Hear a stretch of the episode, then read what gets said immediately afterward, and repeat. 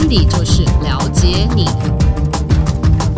欢迎收听温迪，就是了解你。大家好，我是温迪，我是路人甲，又来到每月运势啦。二零二一要来到最后一个月了，时间真的过得非常非常的快哦。还是一样啊，从财务面、情感面、职场面来分别提醒流年数一到九的朋友，你应该要注意的事情，或者是应该把握的机会。十二月有一和二嘛，然后一再加二等于三，所以它总共有三个运势集结在一起。这个集结其实是一个非常有创意的事哦。比如说一，它代表的是能量 power；二代表的就是融合啊、共好。啊，敏感！你看到、你是一个很有 power 又很敏感的人，那再来三，他是非常非常有创意，所以十二月整个来说，基本上是一个能够再创高峰。可是这个再创高峰，真的是又快乐又好玩，又有新的突破点的可能性。搭配在今年一整年的状态下，随着全球疫情趋缓，大家开始找到跟疫情共存的方法，大家其实就会开始去重新去想说，诶，那我应该怎么样去展现我个人特色，或者是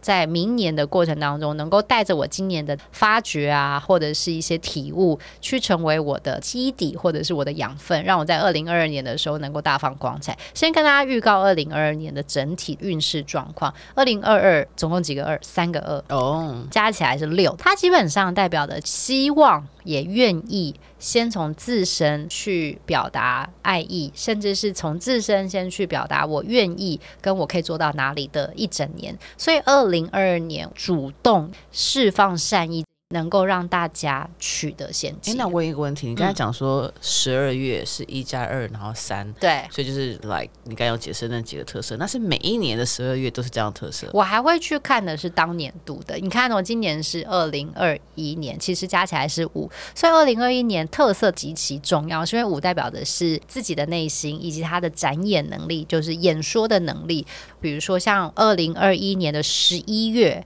如果大家都是用着一种我很直观、我很要求、我没有弹性的方式去沟通，说它就是很大的撞击。所以，如果大家回头去听我十一月的分析的时候，十一月其实我就很明白说，大家就是出来直接明着讲，我就是要这样，我不妥协了，我什么都不要了，或者是说我就是要这些东西。可是经过这样子的厮杀之后，你会发现说，这样可能并不是最好的处理方法，或者是你真的你也厮杀成功了，所以你就是成功的那个人。那你知道十二月的时候，你就会拿着你有的东西嘛，你开始去重新盘。甚至是你愿意检讨一下自己，给人家一点点活下去的空间，然后展现这样子的特色。基本上每一年它都还是因着整个大运势而去些许的，在每一个月份当中会有一些些的调整。OK。好，我们要来跟大家分享喽。二零二一年十二月的整体运势分析和提醒，在财务面的部分呢，要注意的是流年三、流年四和流年五的朋友，财务面的整个状态，它就是一个持续战过程当中，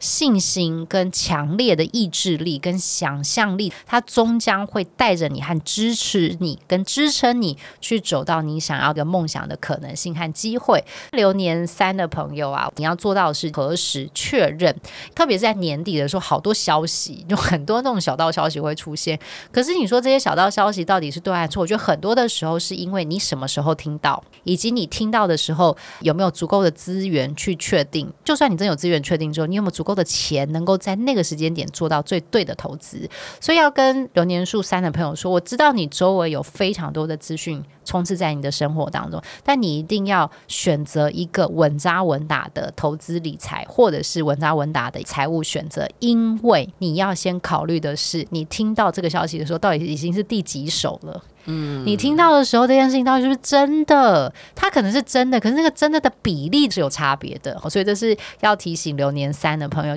想清楚，盘一下下到底你听到的时候是什么状态，以及你有多少的财务能力可以做这件事情。那流年四的朋友手上可能会有一笔还不错的资金，然后你就会通过可能投资 或是这笔资金的规划状态，去凸显你自己是一个比较优秀或者是一个比较高端的人。流年四的伙伴在十二月啊，最害怕的就是急躁。你千万不能急呀、啊！你一旦急的时候，你就会容易做出错误的判断。温姐要提醒流年四的朋友，要展现自己的强项跟特质，甚至是展现自己的地位，不见得只有一种方法。请你安静下来，你自己的心不要乱投资，也不要仓促的投资，因为很容易会有做错决定的可能性是偏高的。嗯，流年五的朋友是这样哈，时机尚未到。再一下下，所以十二月的时候，就算别人觉得 OK，你还是要评估一下，就跟六年三一样，评估一下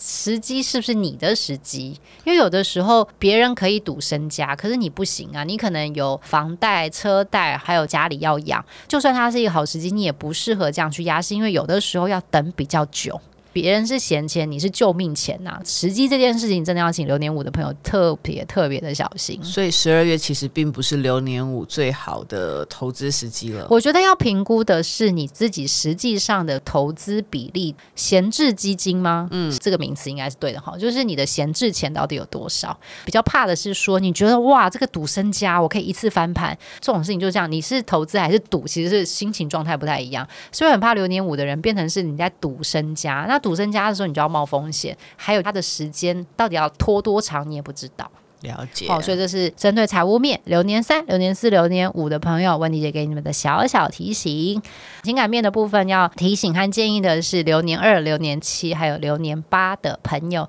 在年底的时候啊，你要去做一个感情当中的重新检视和检讨。有的时候就是在相处的过程当中，你们的一些争吵，甚至是一些要求，其实我都不太确定你们到底是为了让彼此更好而争吵，还是为了别人觉得你们是好的情侣而去争吵。这件事，嗯，什么叫做别人认为你们是好的？我不太确定大家有没有遇过一个情况，或是论家有没有朋友是这样，他会说，嗯，你看我的男朋友都买这个给我，哈，什么他才买某某东西给你而已哦。哦，你可以理解那意思吗？从别人那边听到什么叫做才叫做正确的爱情？哦、在十二月要提醒流年数二和七还有八的朋友，别人的爱情我们就尊重嘛，因为那是别人，就别人的事。你要讲回来是自己。如果你们两个追求的其实是一个简单单纯的。爱情简单单纯不代表没有生活品质，而是说那就是你们自己讨论好就好，不要拿着别人的条件来去放在自己的框架，因为你只要能够回归到你们当时爱情的初衷，你们两个携手还是可以过得非常的快乐。那个快乐不见得只有心灵上的快乐哦。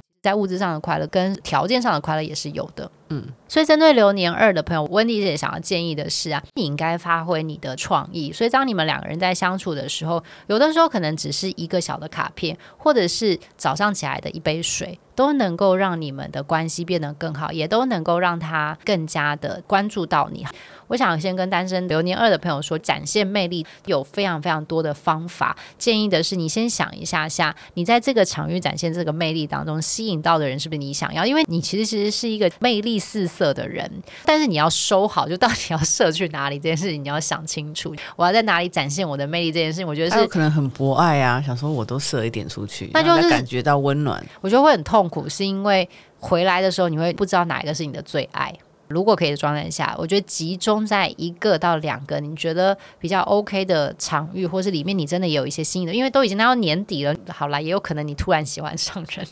因为年底有很多节日要过嘛，所以每一个都可以尝试。我觉得是 OK 的啦，但我要表达的是，你也可以都去参加，但你不要人人你都发现，你可以选一些。你可能也有兴趣的对象，再去展现你的魅力，因为这个月特别，这个月你展现了就会有反应。那如果你不想让自己那么麻烦 或是很辛苦的话，我就收敛一下你的魅力，因为你魅力真的太强大了，我也没办法。好，那如果是已经有对象或结婚的人，你们这样子的暖心安排反而很好哦，就会让你感受到很疼爱啊，甚至是就是说啊，不用管外面的人呐、啊，我们两个觉得好就好了。这样子的能量，单身和非单身的人，或者是结婚的人。能量上面，一个要收一点点，一个就大量的去用吧，因为在用的过程当中，会让你们的感情越来越好。这样子，嗯、流年期的朋友，其实你真的短时间没有特别想感情。所谓的没有特别想感情，是这中间还是有来来去去的一些人，可他们真的就不适合你。在这个过程当中，单身人会觉得说，那也没关系啦，要不然就是说，我也持续的先努力着我想做的事，跟我等候那个对的人。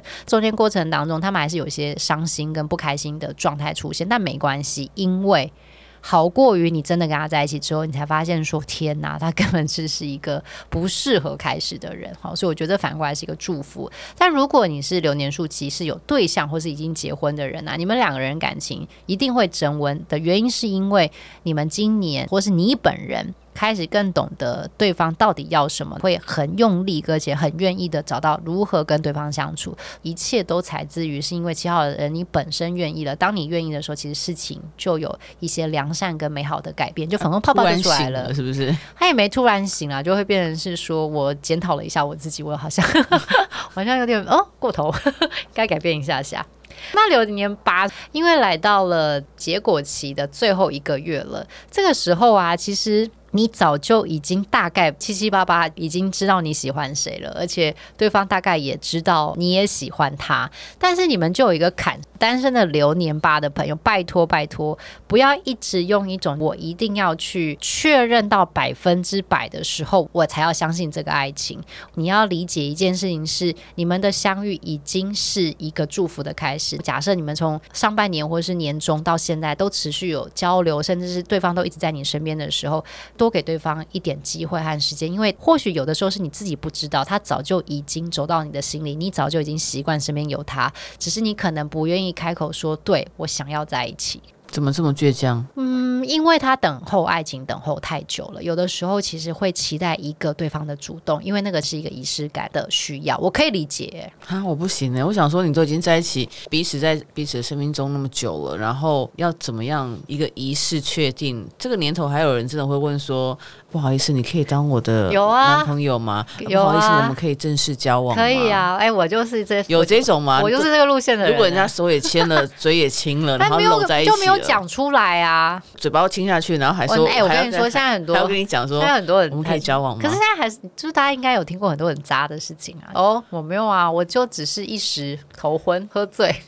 很多很奇怪的事啊。所以我觉得确认名分这件事情，我可以接受、欸，哎，我非常可以理解。啊好，没关系。大家在听到这段的时候留言给我们一下，到底是支持路人甲多，还是觉得问题姐的这个逻辑可以？就你们觉得是身体力行把它证明出来，就是我们是一对呢，还是一定要开口去问？两个都要。他们已经身体力行啦，但是同时间，那我们要有一个仪式感，有一个 commitment 说出来说，我是你的谁，你是我的谁？好纠结。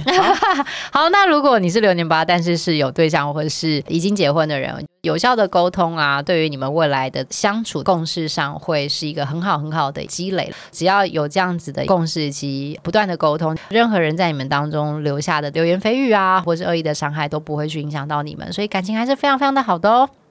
最后我们要来职场面的一些小提醒啊，分别要提醒的是流年数一、流年数六还有流年数九的朋友，你一定要更积极且乐观的来面对最后这一个月，因为年底本来就是一个好坏参半的状态。所谓的好坏参半，是因为你在做这个年底的 review 嘛，也可能会出现不够好或者是需要更好的状态，那你就是会知道说明年你要面对什么压力，因为差不多这个时间就这样。但我的想法是，职场永远都是有压力的，与其是这样，你还不如。用一个比较正向的状态来面对这件事，因为当你只要正向的时候，你就会恢复到你原先的特质，比如说流年一的愿意以及珍惜机会这样的状态。只要你愿意冷静下来，在积极做这件事情的时候，其实职场上到底是危机还是转机啊，就可以自己做判断了，你就拥有改变的权利。所以流年一的朋友，温妮姐的建议是在职场的整个规划过程当中，出现了不合理以及跟你的人生职场方向真的不一样的要求出现的时候，你。一定要在第一时间帮自己拒绝，但是拒绝不能够很白目的说，哦，我不要，我就是不要，这种当然就不行，你知道吗？因为主管会告诉你，而且叫你做的是早就他就已经想好，以及他有他的布局，所以你必须想方法告诉他说，我觉得谁比我更合适，那为什么？我还是会辅佐他哦，但是就是我不主负责这个，我想我可能更适合负责什么，所以这个是问题，要提醒留年一的朋友，你要做这件事情。